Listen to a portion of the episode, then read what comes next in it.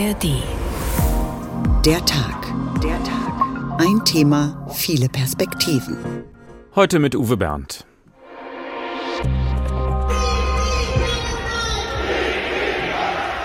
Die Sicherheit Israels ist deutsche Staatsräson. Und ich bin entsetzt über die Billigung des Terrors, die antisemitische Hetze auf unseren Straßen. Statt zu sagen, sterben auf beiden Seiten Menschen und wir fordern alle auf, sich sich klar gegen Gewalt zu positionieren, wird das nur von palästinensischer Seite gefordert. Die EU als Ganzes bleibt seit dem 7. Oktober weitgehend kakophon. Ich soll die gemeinsame Haltung der EU repräsentieren, aber es gibt keine.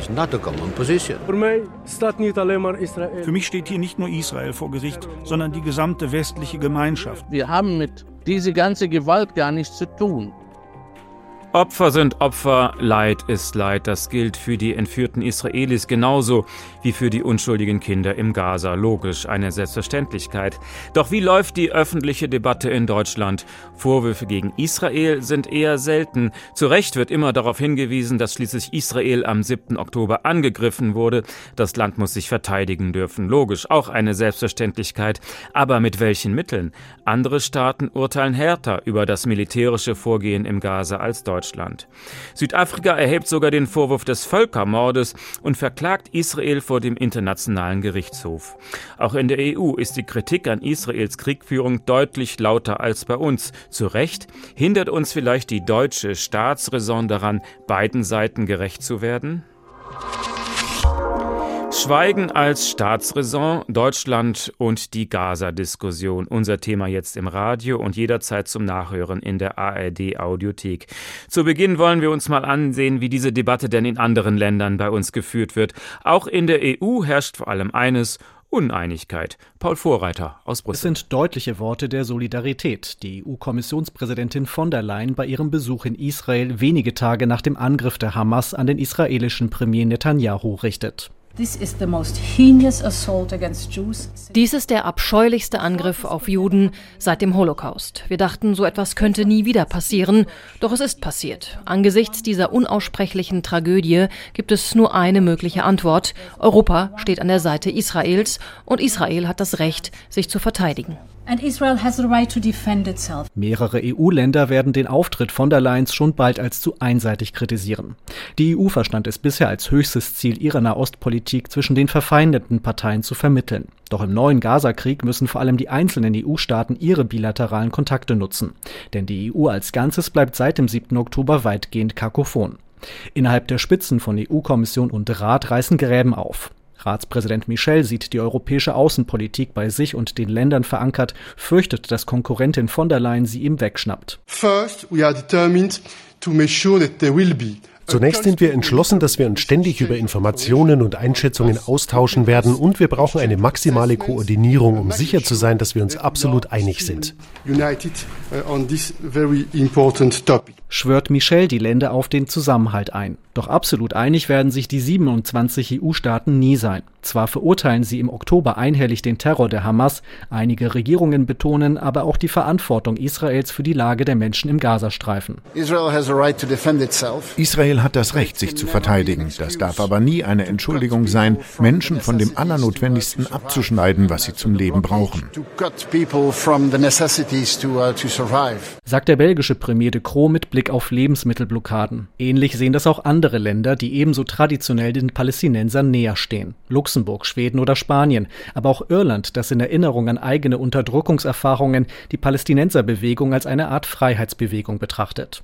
Länder wie Deutschland, Österreich und Tschechien betonen das Selbstverteidigungsrecht Israels. Sie fürchten zu diesem Zeitpunkt, dass von einer dauerhaften Waffenruhe nur die Hamas profitieren würde, weil sie sich auf weitere Angriffe gegen Israel vorbereiten könnte. Die EU einigt sich letztlich auf humanitäre Pausen und Korridore, Pausen statt Pause wohlgemerkt. Dieser kleine Formulierungsunterschied räumt Israel die Option ein, auch wieder neu den Kampf gegen die Hamas aufzunehmen. Doch auf die Lage vor Ort haben die EU-Schlussfolgerungen keine Auswirkung. Die Kluft zwischen den Ländern reißt erneut auf, besonders eindrucksvoll im Dezember. Die EU-Mitgliedsländer positionieren sich völlig unterschiedlich bei einer Resolution in der UN-Vollversammlung, die einen sofortigen humanitären Waffenstillstand zum Schutz der Zivilbevölkerung fordert. Deutschland enthält sich, wolle das unerträgliche Leid der Menschen in Israel und in Gaza beenden, heißt es vom Auswärtigen Amt. Doch der Entwurf benenne den Hamas-Angriff als Ursache für Israels Verteidigung nicht. Das Selbstverteidigungsrecht Israels werde damit implizit in Frage gestellt, heißt es zur Begründung. As you know, the member states, the United Nations, they voted wie Sie wissen, haben die Mitgliedstaaten bei den Vereinten Nationen unterschiedlich abgestimmt. Ich soll die gemeinsame Haltung der EU repräsentieren, aber es gibt keine. Gibt EU-Chefdiplomat der Außenbeauftragte Josep Borrell einige Tage danach zu. Allerdings hat er wochenlang mehrfach zuvor einseitig Partei für die Palästinenser ergriffen, verunmöglichte sich als Vermittler in Israel. Deutschland hingegen kann weiterhin seine Kontakte zu arabischen Ländern und Israel nutzen.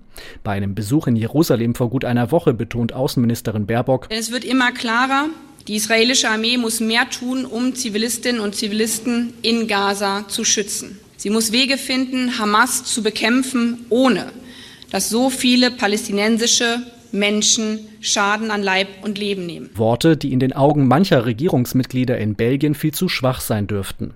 Es sehe mehr und mehr nach einem Völkermord in Gaza aus, äußert sich Belgiens Vizepremierministerin Petra de Sutter. Sie will sich dafür einsetzen, dass ihre Regierung ähnlich wie Südafrika Klage vor dem Internationalen Gerichtshof erhebt.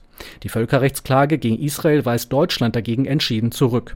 Belgiens Entwicklungsministerin Caroline Genet wirft in den Medien die Frage auf, ob Deutschland zum zweiten Mal auf der falschen Seite der Geschichte stünde und zusehen wolle, ob es im Gazastreifen zu einer ethnischen Säuberung komme. Wegen dieser Aussage pfeift sie Belgiens Premier de Croo daraufhin zurück. Die Haltungen gegenüber Gaza gehen also auch innerhalb der EU weit auseinander und allgemein muss man feststellen, der Ton ist ziemlich scharf. Man hat das Gefühl, eine sachliche Diskussion über diesen Konflikt ist kaum noch möglich, ohne vorher ein Bekenntnis abzugeben, auf welcher Seite man steht, auf der Seite Israels oder der Palästinenser. Die Deutsch-Palästinenserin Joanna Hassoun versucht es aber immer wieder ins Gespräch zu kommen. Gemeinsam mit einem israelischen Freund besucht sie Schulklassen, um mit Schülerinnen und Schülern ins Gespräch zu kommen. Das nennt sie dann den Trialog. Schönen guten Abend, Frau Hassoun. Ja, schönen guten Abend. Was war für Sie der Anlass, diese Gesprächsrunde in den Schulen anzubieten? Es gab einen Gewaltvorfall zwischen einem Schüler und einer Lehrkraft in Berlin-Neukölln. Und man kann unterschiedlicher Meinungen sein, man kann auch unterschiedliche politische Haltungen äh, haben, aber Gewalt ist definitiv keine Lösung und vor allem nicht auf einem Schulhof und vor allem nicht zwischen einer Lehrkraft und einem Schüler. In den Gesprächen, die Sie anbieten, geht es aber nicht in erster Linie um Fakten, also wer hat wen angegriffen und so weiter, sondern Sie wollen mit den Jugendlichen Emotionen besprechen. Was bezwecken Sie damit? Es gibt keinen Konflikt auf der Welt, aus meiner Sicht, der so stark emotionalisiert wie der Nahostkonflikt. Und die Gefühle sind bei den Jugendlichen da, die Gefühle sind bei den Erwachsenen da. Und diese Gefühle, die da sind, sei es Wut, Schmerz, Trauer, die müssen abgeholt werden. Wenn wir nicht die Möglichkeit geben, diesen Gefühlen Raum zu geben, überlassen wir sie den Hetzern, wir überlassen sie der Straße und wir überlassen sie einfach Menschen, die auch diese Gefühle ausnutzen können. Wie geht es Ihnen denn dabei? Ich meine, Sie sind ja nun auch emotional beteiligt, zum Beispiel wenn Sie Kontakt haben mit Freunden und Bekannten im Gaza. Das schwankt von Tag zu Tag. Äh, es gibt Tage, da geht es mir ähm, sehr schlecht. Dann kann ich nur weinen oder komme sehr schlecht auch aus dem Bett. Und dann gibt es Tage, da bin ich etwas hoffnungsvoller vor allem wenn ich ein Lebenszeichen von meinen Freunden äh, bekomme. Und äh, ich versuche auch mit meinen Emotionen umzugehen und finde es umso wichtiger, diese Arbeit zu machen, um diese Jugendlichen abzuholen. Wie geht es denn Ihren Freunden dort im Augenblick? Was sagen die zu unserer Diskussion hier? Sie verstehen die Welt nicht mehr. Sie interessiert auch nicht die Politik. Sie wollen einfach nur, dass der Krieg aufhört. Sie wollen nicht mehr hungern. Und ähm, der letzte Satz, den ich jetzt, ich habe seit sieben Tagen nichts mehr von einem Freund von mir gehört, der hat gesagt, er möchte einfach nur unversehrt aus diesem Krieg rauskommen und, ähm, und er hat das Gefühl, seinen Verstand zu verlieren. Können Sie da trösten? Von der Ferne ist schwierig, ne?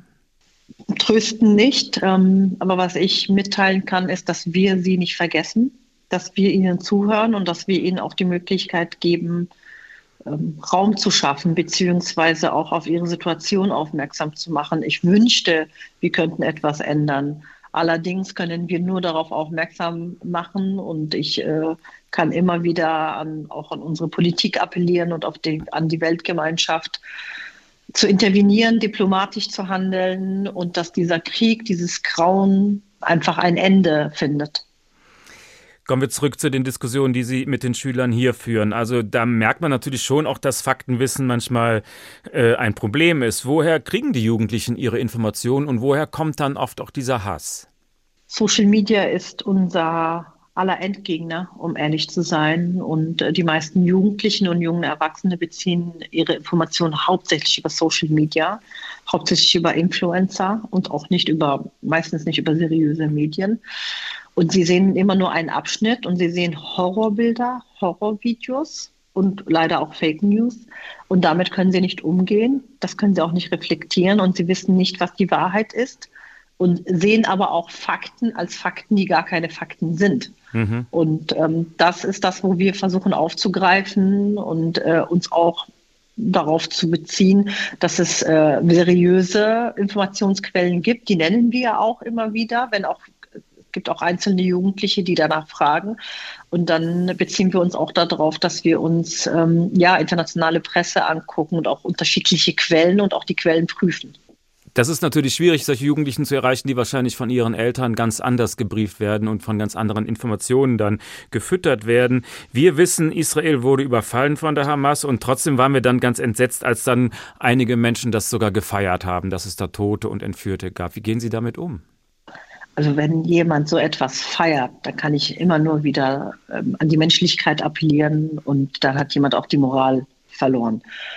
Wir gehen damit um, indem wir auf Menschlichkeit und auch auf Humanität auch hinweisen, indem wir auch ganz klar sagen, dass der Überfall von der Hamas äh, ausging und dass äh, Hamas, äh, indem sie auch Zivilisten getötet hat oder grundsätzlich bei diesem Massaker, äh, einfach ihre, ihren äh, Status als Widerstandsgruppe auch verloren hat, mehr oder weniger. Also für, für uns ist, ist es mehr.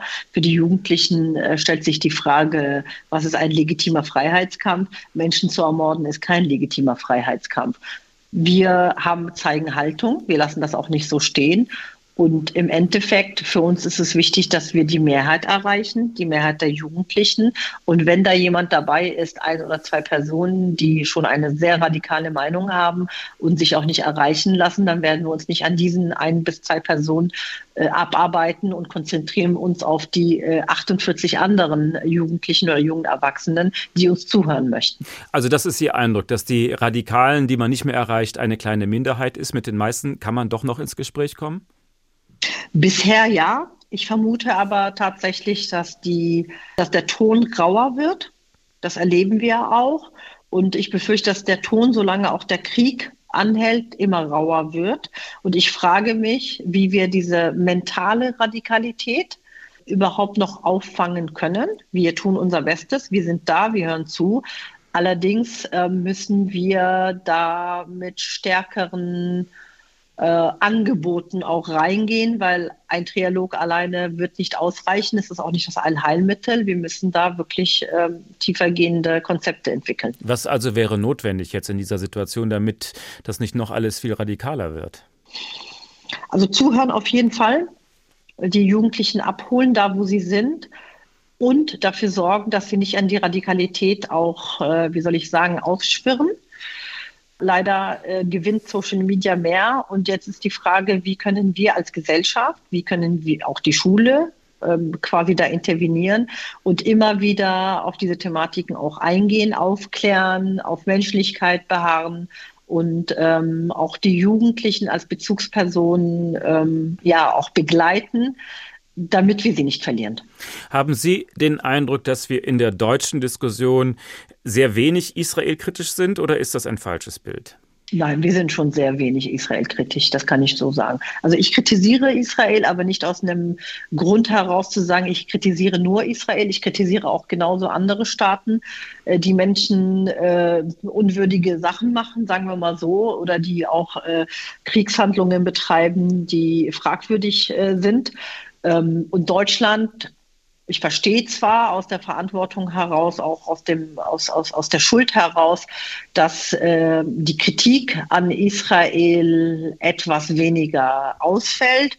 Das wird aber zunehmend schwieriger, A, je länger der Krieg anhält und auch mit den unterschiedlichen ähm, Migrationsgesellschaften, die hier da sind, ja auch unterschiedliche Identitäten mitbringen und die sich auch nicht gesehen fühlen.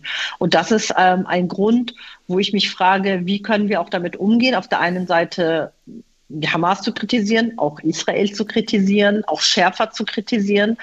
Ähm, und eigentlich, wenn wir uns auf Menschenrechte besinnen, von beiden Seiten, dann sollte es nicht so schwierig sein. Ähm, wir sollten uns von Ideologien und politischen Diskursen etwas ähm, befreien, beziehungsweise genauer hingucken, was kann gesagt werden und wem wollen wir auch damit erreichen. Das war die Deutsch-Palästinenserin Joanna Hassoun über ihr Projekt Trialog und am Schluss reden wir dann mit ihrem israelischen Diskussionspartner. Schauen wir jetzt also auf die Staatsräson. Deutschland und Israel haben aus historischen Gründen eine ganz besondere Beziehung. Für immer steht Deutschland an der Seite Israel, das ist das Versprechen, die logische Konsequenz aus den Lehren des Holocaust. Daran lässt auch die Bundesregierung in diesen Tagen keinen Zweifel. Einen Tag nach dem Überraschungsangriff der radikal-islamischen Hamas auf Israel meldet sich Bundeskanzler Olaf Scholz zu Wort. Mittlerweile weht die israelische Flagge am Bundestag und auch auf das Brandenburger Tor wurden Israels Staatsfarben projiziert. Ja, und dann sagt Scholz den Satz, den er in den folgenden Monaten noch oft wiederholen wird. Die Sicherheit Israels ist deutsche Staatsräson. Ein Satz, der nachhalt, obwohl er nicht neu ist. Israels Sicherheit als deutsche Staatsräson. Damit zitiert Scholz seine Vorgängerin im Amt, die ehemalige Bundeskanzlerin Angela Merkel.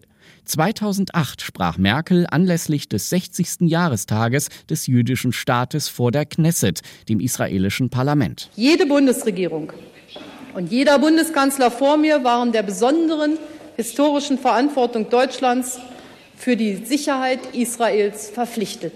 Diese historische Verantwortung Deutschlands ist Teil der Staatsräson meines Landes. Staatsräson, was bedeutet das eigentlich? Gemeint sind in der Regel die Prinzipien und Interessen, die für einen Staat Vorrang vor allem anderen haben. Was Staatsräson ist, steht für den Staat an allererster Stelle und muss umgesetzt werden, selbst wenn dadurch andere Interessen, zum Beispiel von Einzelpersonen, hintangestellt werden müssen. Die Staatsräson gibt die Leitlinien vor, nach denen ein Staat handelt und wo er sich positioniert. In diesem Moment gibt es für Deutschland nur einen Platz, den Platz an der Seite Israels. Gemeinhin dient die Staatsräson der Erhaltung des eigenen Staates. Nun erklärt Deutschland aber gerade die Sicherheit eines anderen Staates zur eigenen Staatsräson. Ist das nicht irgendwie ungewöhnlich? Die Antwort darauf begründet sich vor allem aus der deutschen Geschichte. Nichts prägt das deutsch-israelische Verhältnis so sehr wie die Shoah, die massenhafte Ermordung von sechs Millionen Juden durch Nazi-Deutschland. Gegenüber dem Staat Israel, der sich nur drei Jahre nach dem Ende des Völkermords gründete, sieht sich der deutsche Staat in einer besonderen Verantwortung. Dass diese Verantwortung nach wie vor nicht erloschen ist, bekräftigte Bundeskanzler Scholz auch in Tel Aviv bei einer Pressekonferenz mit Israels Premierminister Benjamin Netanyahu. Die deutsche Geschichte, unsere aus dem Holocaust erwachsene Verantwortung mache es uns zu unserer Aufgabe, für die Existenz und die Sicherheit des Staates Israel einzustehen. An anderer Stelle sprachen sowohl Olaf Scholz als auch Angela Merkel sogar von immerwährender Verantwortung. Aber was genau bedeutet diese Verantwortung im Rang einer Staatsräson nun konkret? Olaf Scholz verweist dabei bisher vor allem auf das Existenzrecht Israels, das nach wie vor offen bestritten wird von Gruppen wie der Hamas und auch von Staaten wie dem Iran. Israel hat das völkerrechtlich verbriefte Recht, sich und seine Bürgerinnen und Bürger gegen diesen barbarischen Angriff zu verteidigen. Aber was ist mit Kritik am Vorgehen Israels bei dieser Verteidigung? Was, wenn Israel dabei selbst das Völkerrecht verletzt? Die Staatsräson allein gibt darauf keine Antwort, zumal der Begriff nichts Rechtsverbindliches hat. Staatsräson ist ein schwammiges Konzept mit viel Spielraum für Interpretationen. Der Begriff selbst stammt aus einer Zeit, als Europa noch größtenteils von absolutistischen Königen beherrscht wurde, die mit dem Grundsatz regierten, der Staat, das bin ich. Deshalb passt der Begriff Staatsräson genau genommen nicht wirklich in eine moderne Demokratie. Thorsten Schweinert über den Begriff der Staatsräson. Aber wie kann man den nun umsetzen in konkretes politisches Handeln? Der Kollege Gabor Halasch aus dem ARD Hauptstadtstudio kann das gut beschreiben. Er hat die deutsche Außenministerin Baerbock schon öfter begleitet, auch auf ihrer letzten Reise gerade nach Israel. Spürt man bei solchen Reisen, dass da was anders ist als bei manch anderem Staatsbesuch? Wird da jedes Wort auf die Goldwaage gelegt? Das ist da schon besonders wichtig. Ich denke ja, jeder und jede Politikerin überlegt sich jedes Wort genau. Erst recht die Außenministerin und erst recht im Nahen Osten. Da gibt es ja viele Emotionen, es gibt Verletzungen. Das spürt man natürlich jetzt in der Situation ganz besonders. Und ein falsches Wort kann eine Krise auslösen. Und viel mehr als Worte hat ja die Außenministerin nicht. Die kann ja nicht diesen Nahostkonflikt, den es seit so vielen Jahrzehnten gibt, nebenbei lösen. Und deswegen kann sie nur mit allen Seiten reden, sie kann ermahnen, sie kann Mitgefühl zeigen. Das war es aber dann auch schon wieder und da darf man dann auch nicht erwarten, dass Deutschland so der große Player ist. Da muss man auch realistisch sein. Oft bekommen ja Politiker von ihren Mitarbeitern sogenannte Sprechzettel in die Hand gedrückt mit wohl durchdachten Formulierungsvorschlägen. Hält sich dann die Ministerin in Israel dran oder kann sie da freisprechen? Also auch Annalena Baerbock hat Sprechzettel, die bereitet sich sehr genau vor auf die Pressestatements, auf die Pressekonferenzen, kann sie natürlich nicht auf jede Frage, wenn die dann spontan kommt, aber ihr Team versucht schon, sie so gut es geht zu briefen, nichts dem Zufall zu überlassen. Und da ist schon auch mein Eindruck, da herrscht auch Nervosität, denn ein kleiner Versprecher, sowas hat es in der Vergangenheit ja an anderen Stellen mal gegeben, der reicht ja, um den dann rauszugreifen und um missverstanden zu werden, um vielleicht sogar Politik zu machen damit, also um Schaden anzurichten. Die Ministerin hat versucht, auf ihrer Reise beiden Seiten gerecht zu werden und dann ist natürlich ganz wichtig, wen sie da alles trifft. Was steht da auf dem Programm? Was waren so die Stationen bei dieser Reise? Der Außenministerin war sehr wichtig, dass sie das Leid auf beiden Seiten sehen will. Das hat sie auch immer wieder gesagt, also das Leid der Israelis und Palästinenser, weil sie sagt, das ist so ein Schlüssel zum Frieden. Wenn ihr versteht, dass auch die andere Seite leidet, dann kann vielleicht dieser Konflikt irgendwann gelöst werden. Und so waren auch die Stationen. Also sie hat in Israel eine freigelassene Geisel getroffen oder Angehörige. Es sind ja immer noch 130 Geiseln etwa in der Gewalt der Terroristen. Sie war aber am selben Tag auch im Westjordanland, in einem Dorf, wo Palästinenser leben, die von jüdischen Siedlern vertrieben wurden, schon seit vielen Jahren. Aber die haben ihr dann berichtet, dass das noch schlimmer geworden ist seit dem 7. Oktober, also seit dem Tag des Terrorüberfalls, dass Gewalt herrscht, dass sie ihr Land nicht nutzen können. Und als die Ministerin da war, da gab es eine ganz interessante Szene, da stieg plötzlich eine Drohne auf oder kam an uns heran, so eine kleine Drohne, wie man sie für Filmaufnahmen braucht. Und alle haben dann vermutet, die kommt wahrscheinlich von den Siedlern, nicht mhm. weil die uns irgendwie schaden wollten, aber weil sie die Botschaft hatten, okay, also wir sehen euch und wir passen ganz genau auf. Und eine weitere interessante Station war die Grenze zu Gaza. Da sind wir von Ägypten aus hingefahren nach Rafah. Und dann steht die Außenministerin am Grenztor, ist vorher an Hunderten von Lastwagen vorbeigefahren, die sich da stauen mit Hilfsgütern. Aber sie hat am Ende auch nur 20, 30 Minuten Zeit, kann zuhören kann auch nicht viel tun, aber die Botschaft, dass sie da ist und dass mehr Hilfe nach Gaza kommen soll, die kommt dann doch durchaus an. Also sie hat versucht, sowohl palästinensische als auch israelische Opfer zu würdigen. Was war die Kernaussage ihrer Reise? Also die Kernaussage schon, ähm, was wir gerade schon hatten, eben wir müssen die Perspektiven wechseln. Deswegen hat sie ja auch versucht, diese Reise aufzuteilen. Also das Leid der anderen sehen, verstehen, dass Leid auf beiden Seiten existiert und dadurch dann einen Weg zu Frieden finden. Und das hat sie auch immer wieder gesagt, dass die Zwei-Staaten-Lösung, die ja eigentlich in weiter Ferne scheint, dass das am Ende aber doch auch das Ziel deutscher Außenpolitik im Nahen Osten bleibt. Manchmal hört man ja die Sorge, sobald ein Deutscher Israel kritisiere, würde dann gleich mit dem historischen Hintergrund gedroht. Wie haben Sie das erlebt? Wie reagieren Israelis darauf, wenn die Außenministerin palästinensische Projekte besucht zum Beispiel? Also mein Eindruck ist, das wird durchaus professionell gesehen. Also da gibt es jetzt nicht groß Kommentare dazu. Ich glaube, wichtiger ist es für die israelische Seite, dass Deutschland auch klar zu Israel steht, dass Deutschland eben eine andere Rolle spielt, auch zum Beispiel im Vergleich mit anderen europäischen Ländern. Deutschland sagt ja explizit, Israel hat das Recht, sich selbst zu verteidigen. Und weil Deutschland so klar ist, so argumentiert äh, wie das Auswärtige Amt, können sie eben auch Israel kritisieren. Das ist zumindest der Plan dahinter. Baerbock hat das aber auch getan, sagt, dass kein Terror mehr von Gaza ausgehen soll, also eine klare Botschaft an die Hamas, aber sagt eben auch, Gaza gehört den Palästinensern und sagt auch an die israelische Armee, ihr müsst vorsichtiger vorgehen. Also sie hat immer wieder diese Sätze, diese Botschaften platziert. Also Deutschland muss in Israel vorsichtiger agieren als andere Staaten. Was ist Ihr Eindruck? Wie kommt das bei anderen Regierungen an? Zahlt Deutschland einen Preis dafür, dass wir Israel freundlicher sind als andere? Das könnte durchaus sein. Also wenn man sich jetzt zum Beispiel die Vereinten Nationen anschaut, das, was der UN-Generalsekretär immer wieder sagt, da ist ja viel mehr Mitgefühl noch für die Palästinenser da und noch klarere Worte Richtung Israel. Da sitzt Deutschland so ein bisschen zwischen den Stühlen. Natürlich auch will das Auswärtige Amt, das nicht mehr gekämpft und nicht mehr bombardiert wird, aber es will eben auch, das haben wir ja gesagt, dass Israel sich selbst verteidigen kann, dass die Geiseln freikommen. Und das ist eben diese Zwickmühle. Wir erinnern uns an die Resolution, wo Deutschland sich enthalten hat. Und da kann es dann schon sein, am Ende, wenn es zum Beispiel um internationale Posten bei den Vereinten Nationen geht, dass es da für Deutschland schwieriger wird. Und was sagen dann so die Kollegen, die dann im Pressetrasse mit dabei sind? Wird dann oft gesagt, ja, das ist richtig so, oder sieht man das dann auch unter Kollegen dann eher kritisch? Also die Kolleginnen und Kollegen, die dabei sind, die kennen sich ja alle gut aus. Da sind Kollegen dabei, die waren teilweise selbst Korrespondenten im Nahen Osten. Also die sind, glaube ich, vertraut mit der Gemengelage. Und ähm, ich denke, was wir vorhin gesagt haben, dass man ja durchaus die deutsche Rolle auch realistisch mhm. sehen muss. Also was hat eine deutsche Außenministerin in der Region mehr als eigentlich Worte, dass sie, dass sie reden kann, dass sie die Perspektiven wechseln kann. Also das ist etwas, ich glaube, das ist auch Konsens unter allen Beobachtern. Das war der Kollege Gabo Halasch im ARD Hauptstadtstudio. Herzlichen Dank. Schweigen als Staatsräson, Deutschland und die Gaza-Diskussion. Der Tag ein Thema, viele Perspektiven.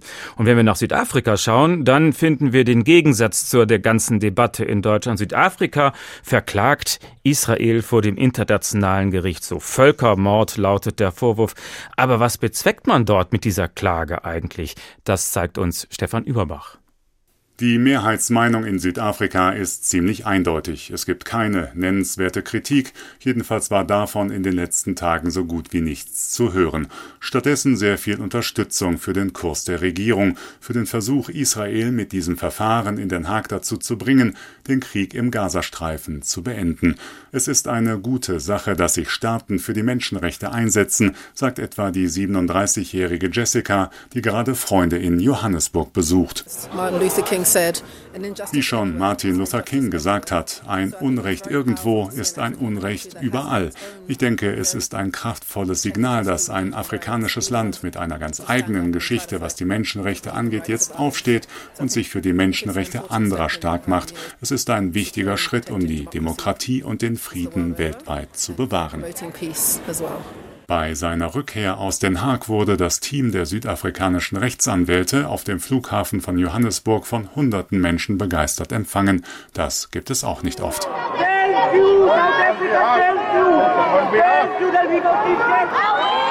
Rückendeckung für den Regierungskurs gab es vorher schon bei Demonstrationen in Kapstadt oder der Hauptstadt Pretoria.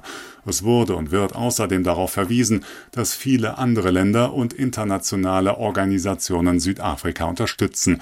Und in den sozialen Medien sind seit Tagen Posts zu finden, die sagen, ich bin endlich mal wieder so richtig stolz auf meine Regierung, sie macht das Richtige und ich hoffe, dass wir am Ende gewinnen. Das sieht auch Seth aus Johannesburg so.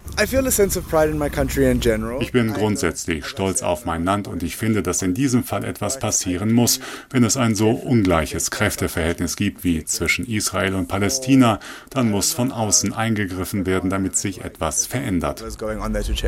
Schon seit Jahrzehnten stehen die Südafrikaner auf der Seite der Palästinenser, weil sie deren Freiheitskampf an den eigenen Kampf gegen das Apartheid-Regime erinnert, an den Kampf gegen die Rassentrennung, gegen die Unterdrückung durch die Weißen. Auch deshalb ist es so wichtig, dass sich Südafrika für Palästina einsetzt, sagt die 24-jährige Dagie.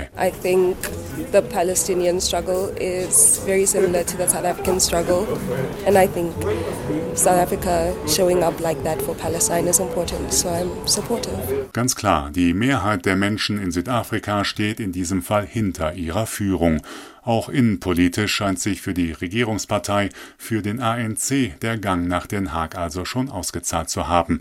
Und der ANC ist angesichts von hoher Arbeitslosigkeit, Energiekrise, maroder Infrastruktur und Kriminalität im Moment auf gute Nachrichten dringend angewiesen. Schließlich wird in Südafrika demnächst gewählt. Also diese Anklage wegen Völkermordes nutzt zunächst mal der Regierung in Südafrika. Aber wie hoch ist denn nun der inhaltliche Gehalt dieses Vorwurfs? Das kann Christoph Safferling für uns einordnen. Er ist Professor für internationales Strafrecht und Völkerrecht an der Friedrich-Alexander-Universität in Erlangen-Nürnberg. Schönen guten Abend. Guten Abend, Herr Bert. Der Vorwurf des Völkermordes ist ein schweres Geschütz. Wie berechtigt ist er in diesem Fall? Ja, in der Tat ist er ein schweres äh, Geschütz. Er ist auch sehr voraussetzungshoch. Ähm, wir brauchen zunächst einmal eine geschützte Gruppe, also eine Gruppe von Personen, die sich entweder ethnisch, national, religiös oder rassisch irgendwie determiniert. Das können wir aber hier schon sehen. Die Palästinenser sind eine solche Gruppe, die unter den Schutz auch fallen. Äh, allerdings müssten wir auf Seiten Israels, also hier des Staates Israels, eben auch eine Absicht nachweisen, diese Gruppe zerstören zu wollen, ganz oder teilweise. Und das ist eine extrem hohe Hürde und da sehe ich auch große Schwierigkeiten, das nachweisen zu können. Da hatte ja Südafrika sogar argumentiert, dass es da einzelne Aussagen von Regierungsmitgliedern gab, die sagen, wir wollen sie vernichten. Ja, da gab es ganz schockierende Aussagen. Da sieht man ja auch auf den sozialen Medien ganz fürchterliche, ganz fürchterliche Dinge. Man muss da so ein bisschen unterscheiden und gucken, machen sich da jetzt Individuen strafbar? Das wäre ja durchaus auch denkbar, auch wegen Völkermordes. Und ist der Staat Israel verantwortlich? Und nur darum geht es hier in diesem Verfahren vor dem Internationalen Gerichtshof. Ist der Staat Israel als solche verantwortlich?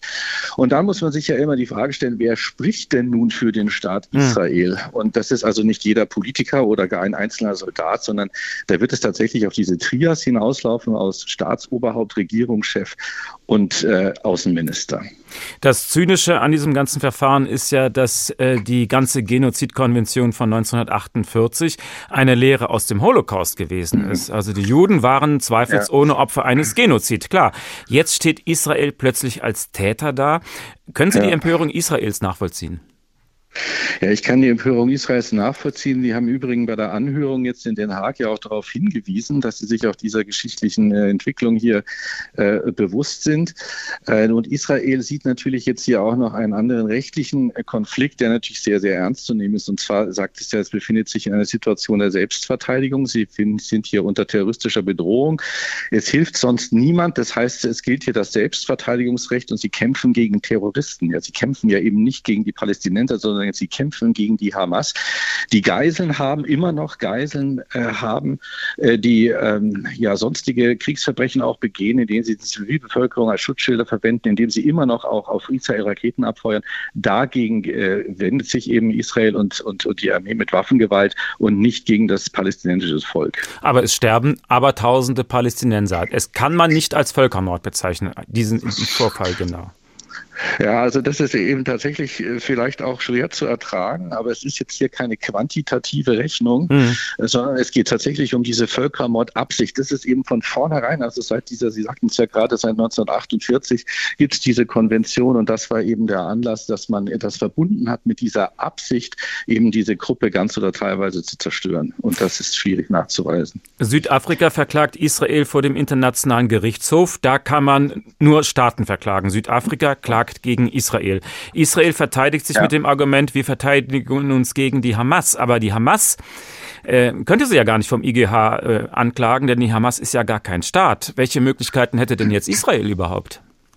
Ja, also rechtlich ist es jetzt tatsächlich äh, natürlich eine kuriose Situation, weil jetzt hier Südafrika als ja eigentlich nicht beteiligter Staat an diesem Konflikt eben die Völkermordkonvention hier zum Vehikel nimmt, um Israel äh, hier vor dem Internationalen Gerichtshof äh, zur Verantwortung ziehen zu wollen. Es ist möglich, Entschuldigung, weil die, der Völkermord, die Völkermordkonvention dieses, äh, dieses tatsächlich vorsieht, dass praktisch ja alle Staaten äh, der Welt sich aufschwingen können, hier für die Einhaltung der Völkermordkonvention äh, zu sorgen. Israel kann sich jetzt gegen die Hamas als solche mit den mit, mit gleichen Mitteln, mit einer Staatenanklage nicht verteidigen. Was man aber natürlich tun kann, das habe ich vorhin schon erwähnt, ne, es kann, gibt ja eben auch die, ähm, die Möglichkeit, einen Einzeltäter strafrechtlich wegen Völkermords zu verfolgen.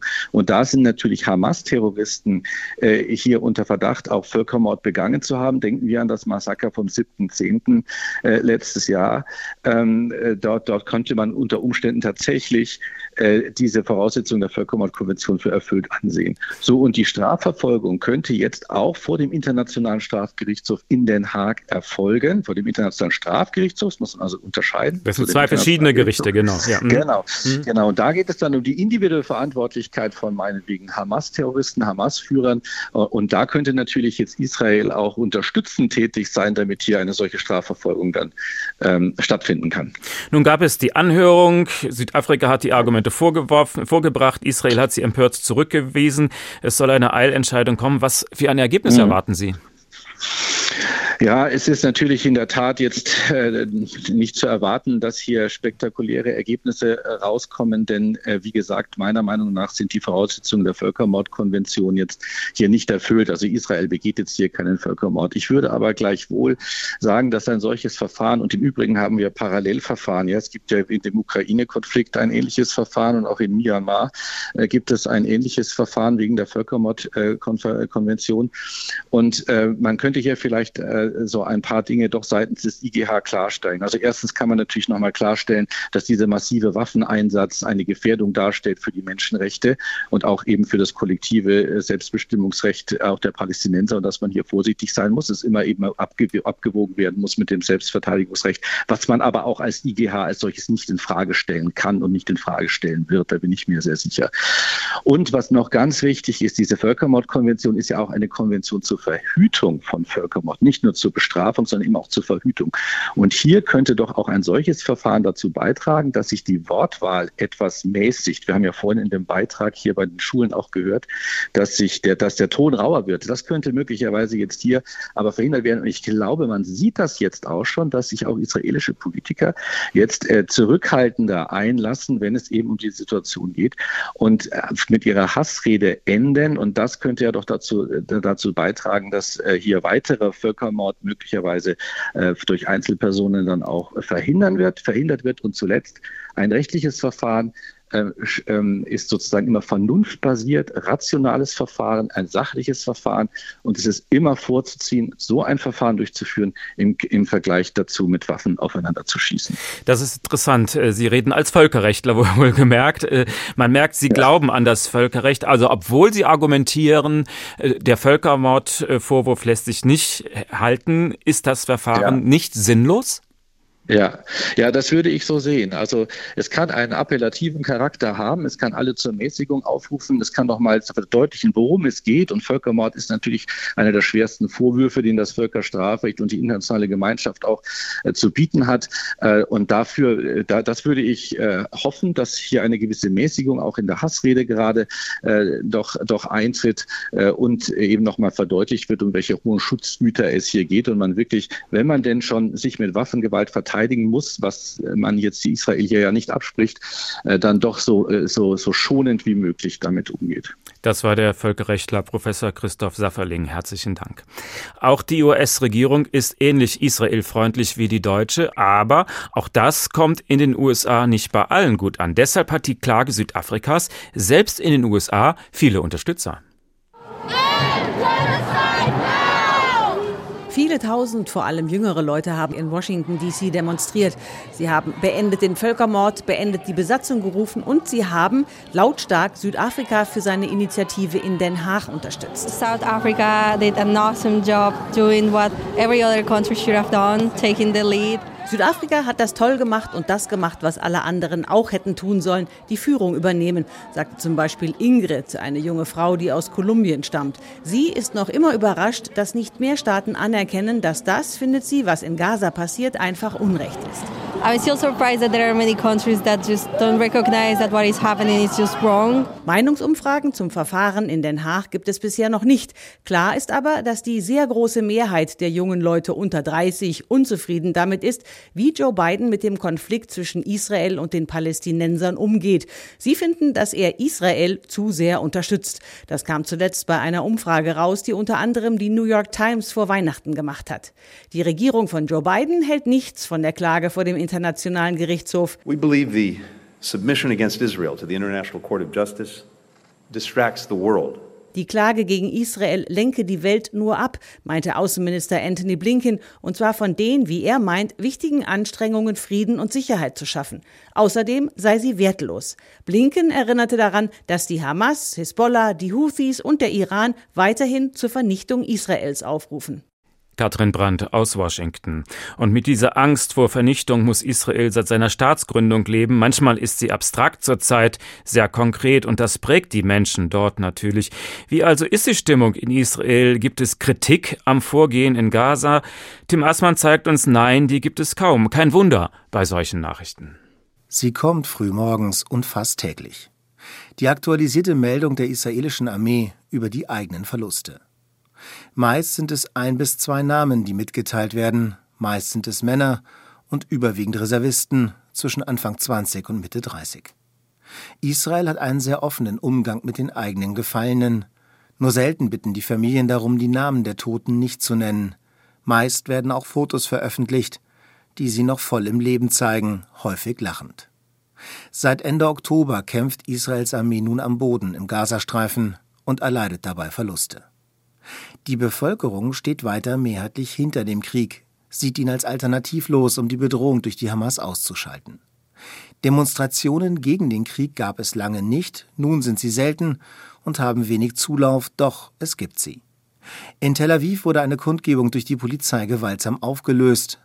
Die Demonstranten hätten durch ihre Proteste Gefühle verletzt, erklärte die Polizei. Auf Schildern bei der Kundgebung war zu lesen Stoppt das Massaker. Die Menschenrechtsanwältin Neta Amashiv befürwortete auf der Internetplattform Demokrat TV Proteste dieser Art. Schaut euch an, welchen Preis wir zu zahlen haben und dass es keinen Horizont gibt. Wir werden auf eine Reise mitgenommen, deren Ausgang unbekannt ist. Das ist die eigentliche existenzielle Gefahr für den Staat. Die zivile Stimme wird in eine nicht legitime Stimme verwandelt. Und die einzige legitime Stimme sind die donnernden Geschütze. Meinungen wie diese sind in Israel aktuell sehr, sehr selten. Die Verhältnismäßigkeit des Vorgehens der eigenen Armee im Gazastreifen angesichts der hohen Zahl ziviler palästinensischer Opfer wird in der israelischen Öffentlichkeit kaum kontrovers diskutiert. Verantwortlich für den Tod Unschuldiger ist aus Sicht einer überwiegenden Mehrheit der Israelis die Hamas, die sich unter der Zivilbevölkerung versteckt. Auch diese Passantin in Tel Aviv belegt die Militäroperation. Ich bin nicht einverstanden damit, dass die Menschen danach nirgendwohin zurückkehren können. Ich hoffe, dass die Welt spenden und ihnen helfen wird. Ich glaube nicht, dass wir eine Wahl hatten und ich denke nicht, dass in einem übergroßen Ausmaß getötet wurde. Wir wurden überfallen und haben keine andere Wahl, als so zu handeln. So lässt sich die Meinung vieler im Land zusammenfassen. Dass Israel vor dem Internationalen Gerichtshof in Den Haag von Südafrika des Völkermordes beschuldigt wurde, empört eine breite Mehrheit der Israelis. Das fühlt sich so ungerecht an, sagt die Passantin in Tel Aviv. Mich regt das auf. Es ist beleidigend und wirklich ungerecht. Wir haben das Gefühl, dass uns damit schreckliches Unrecht angetan wird. Was der Welt am Ende im Bewusstsein bleibt, ist die Schlagzeile Israel gleich Völkermord. Die israelische Regierung beruft sich auf das Selbstverteidigungsrecht nach dem Terrorüberfall der Hamas vom 7. Oktober. Außerdem wird darauf verwiesen, dass die Armee im Gazastreifen Anstrengungen unternehme, um zivile Opfer zu vermeiden, vor Angriffen warne und Schutzzonen ausgewiesen habe. Premier Netanyahu wies den Völkermordvorwurf als absurd zurück. Was für eine verdrehte Welt. Unsere Armee, die moralischste der Welt, die alles tut, um Unbeteiligten nicht zu schaden, wird angeklagt von den Repräsentanten der Monster des Völkermords, die Heuchelei Südafrikas ist grenzenlos. Kontrovers diskutiert wird in Israel die Strategie der Regierung mit Blick auf die im Gazastreifen verbliebenen Geiseln. Ihre Angehörigen fordern eine Verhandlungslösung, um die Verschleppten freizubekommen und sind mehrheitlich der Meinung, dass die Regierung auch bereit sein sollte, in eine Feuerpause einzuwilligen. Die militärische und politische Führung will die Offensive aber fortsetzen und vertritt öffentlich die Meinung, dass die Kämpfe erst die Möglichkeit eröffnen, die Geiseln freizubekommen. Die Stimmen, die diese Strategie in Frage stellen, werden zwar lauter, für das Kriegsziel so lange zu kämpfen, bis die Hamas im Gazastreifen militärisch besiegt ist, gibt es aber weiter breite Unterstützung. In Israel selbst gibt es also wenig Kritik am Vorgehen der Armee, aber das sieht aus der Ferne vielleicht anders aus. Und damit kommen wir zurück zum Ausgangspunkt unserer Sendung. Da sprachen wir ja mit der Deutsch-Palästinenserin Joanna Hassoun. Die macht den Trialog an deutschen Schulen gemeinsam mit dem Deutsch-Israeli Shai Hoffmann und den wollen wir jetzt zu Wort kommen lassen. Schönen guten Abend. Guten Abend, Herr Bernd. Danke für die Einladung. Wie wird eigentlich in der israelischen Community in Deutschland darüber diskutiert? Gibt es Kritik an der Kriegsführung im Gaza? Die äh, Diskussionen in der israelischen Community hier in Berlin bzw. in Deutschland sind vielfältig. Also wir haben ähm, konservative Stimmen, die sich hinter das Vorgehen der israelischen Armee stellen.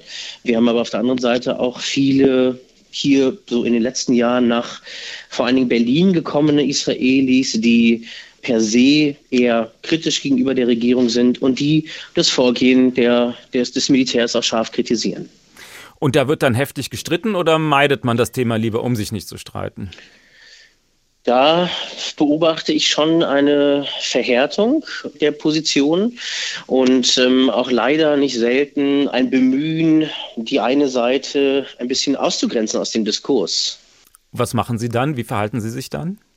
Ich versuche das erstmal zu beobachten. Ich bin zum Beispiel in den sozialen Medien aktiv und versuche für Menschlichkeit zu werben und ähm, dafür, dass man das Leid beider Seiten erstmal sehen und anerkennen sollte.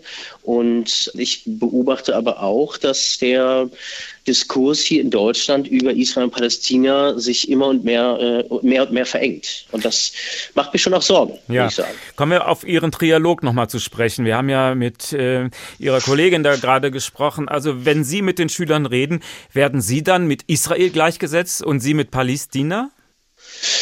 Das passiert, ja. Ich werde aber vor allen Dingen, was ich jetzt ähm, dann auch erlebt habe, da wird der Mord an Zionisten und Zionistinnen gerechtfertigt. Und ich habe das Gefühl, dass ich immer so ein Stück weit mehr für meine Position, für meinen Schmerz, den auch die israelische Bevölkerung oder auch die Juden und Jüdinnen in aller Welt erlebt haben infolge des 7. Oktobers, dass ich da immer und immer mehr das sichtbar und hörbar machen muss in den Schulklassen. Und das macht mich traurig, weil der Auslöser dieses Krieges war der terroristische Überfall der Hamas. Hm. Das steht und muss für sich stehen. Das war ein barbarischer Akt und wir müssten heute aber auch über die Verhältnismäßigkeit oder eben Unverhältnismäßigkeit des Militärs sprechen, wie äh, sozusagen Israel Krieg führt in Gaza. Diese Diskussion muss eine Demokratie aushalten können. Und wie nehmen Sie die Diskussion in Deutschland wahr? Also wir hören immer wieder, die Kritik an der Kriegsführung Israels sei in anderen Ländern lauter als in Deutschland. Erleben Sie das ähnlich? Also wenn man, wenn man sich äh, die Kritik, die geäußert wird, in anderen Ländern anschaut, dann ähm, äh, ist es offensichtlich. Das hat aber äh, was damit zu tun, dass Deutschland da ähm, nicht ganz unschuldig ist an, ähm, an der Vergangenheit, beziehungsweise an, an dem Leid der Juden und Jüdinnen. Also die historische Verantwortung Deutschlands sozusagen, die im Prinzip ähm, ein Israel, und da kommen wir jetzt auch auf den Begriff der Staatsräson, oftmals sozusagen auch äh, ähm, rechtfertigt, dass die Sicherheit Israels über allem steht. Und dieser Begriff Staatsräson, der ist sehr, der ist sehr bedeutsam und gleichzeitig sagt er aber auch nichts, weil er nichts definiert. Und ähm, das leitet aber äh, nicht nur die deutsche Außenpolitik, sondern auch die deutsche Innenpolitik. Über den Begriff der Staatsräson haben wir bereits ausführlich gesprochen. Hilft er aus Ihrer Sicht in der Debatte oder ist, stört er mehr? Das ist eine ähm, schwierige Frage als jemand, der natürlich auch Familie in Israel hat, der dafür wirbt, dass ich für ein Israel bin, aber auch gleichzeitig für ein Palästina bin. Ja, ähm, ich denke aber, dass wenn wir hier in Deutschland uns den Diskurs angucken ähm, und vor allen Dingen äh, auch schauen, wer aus diesem Diskurs ausgeschlossen wird, dann ist oft ähm, diese Handlung der, der Ausschlüsse auf diesen Begriff der Staatsräson zurückzuführen. Insofern würde ich mir wünschen, dass wir den Begriff der Staatsräson ein bisschen mit Leben füllen. Und ähm, genauso wie wir in der Außenpolitik über rote Grenzen oder über rote Linien sprechen. Was sind denn konkret die roten Linien? Also wo verlaufen sie? Sie sollten nicht fluide sein und davon abhängig, wer Kritik am Staat Israel übt. Ist es eine Palästinenserin oder ist es ein Israeli? Und ähm, ich würde mir gerne ein bisschen mehr Griffigkeit ähm, für den Begriff Staatsräson merken, damit wir wieder einen eher offeneren und ehrlicheren und aufrichtigeren Diskurs führen können. Das klingt interessant. Also den Begriff Staatsräson mit Leben füllen. Wie könnte das funktionieren? Zum Beispiel damit, dass man sagt, ähm, das war ja auch die Debatte, als ähm, Netanyahu vor dem 7. Oktober mit Hochdruck versucht hat, äh, Justiz umzubauen. Und ähm, wenn wir dann über die Sicherheit Israels sprechen und wir gleichzeitig aber ein Israel haben, in dem im Prinzip die Regierung freie Hand hat, alles zu tun, auch in der Westbank, also in den besetzten Gebieten, dann sollten wir mindestens die den Begriff der Staatsräson an demokratische Werte koppeln. Was würden Sie sich für die deutsche Diskussion wünschen? Dass wir Israel kritischer werden, dass wir ja, Sie sagten es schon, wir müssen das Leid von beiden Seiten er erkennen. Wie soll das funktionieren? Indem wir ganz dringend im Diskurs bleiben und im Austausch bleiben, einander zuhören, ähm, Räume schaffen. Wir, wir kommen gerade von einer Veranstaltung ähm, in der Kulturinstitutionen Deutschlands jetzt ähm, überlegen, wie können sie infolge des 7. Oktobers eigentlich Räume schaffen, ohne Angst zu haben, diese Räume überhaupt zu öffnen, weil es einfach auch kritische Stimmen geben kann. Und ich glaube, sobald wir oder solange wir uns einen zum Beispiel Code of, Code of Conduct überlegt haben, was sozusagen in diesen Räumen erlaubt ist, wenn wir jetzt mit Blick auf die Demokratie, auf demokratische Grundwerte schauen, ähm, dann, dann sollten wir auf jeden Fall eben diesen Rahmen setzen und innerhalb dieses Rahmens diskutieren können und auch vielleicht mal eine gewisse Fehlertoleranz an den Tag zu legen und nicht nicht bei allem, was gesagt wird, alle Begrifflichkeiten, die genannt werden, direkt sozusagen einen Antisemitismusvorwurf zu benennen. Ähm, das würde, glaube ich, dieser Debatte helfen. Wird der Antisemitismusvorwurf zu schnell erhoben?